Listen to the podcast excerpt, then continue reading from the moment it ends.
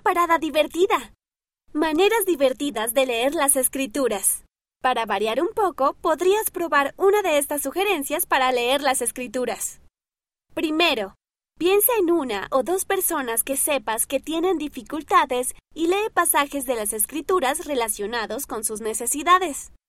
Segundo, haz una obra de teatro o una lectura dramatizada sobre tu relato favorito de las escrituras.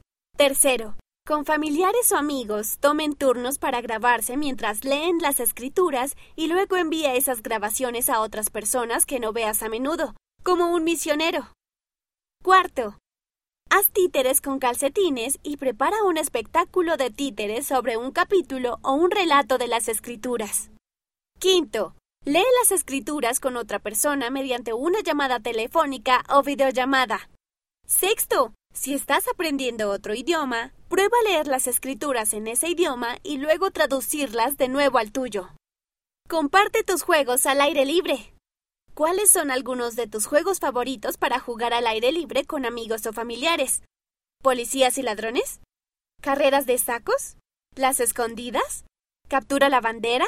Estos son algunos de los juegos al aire libre que se juegan en todo el mundo, pero sabemos que hay muchos más de los que podrías hablarnos.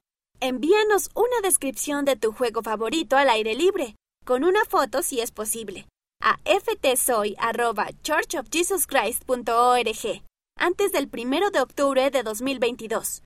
Recopilaremos y compartiremos algunas de las ideas preferidas para que todos podamos aprender algunos juegos más.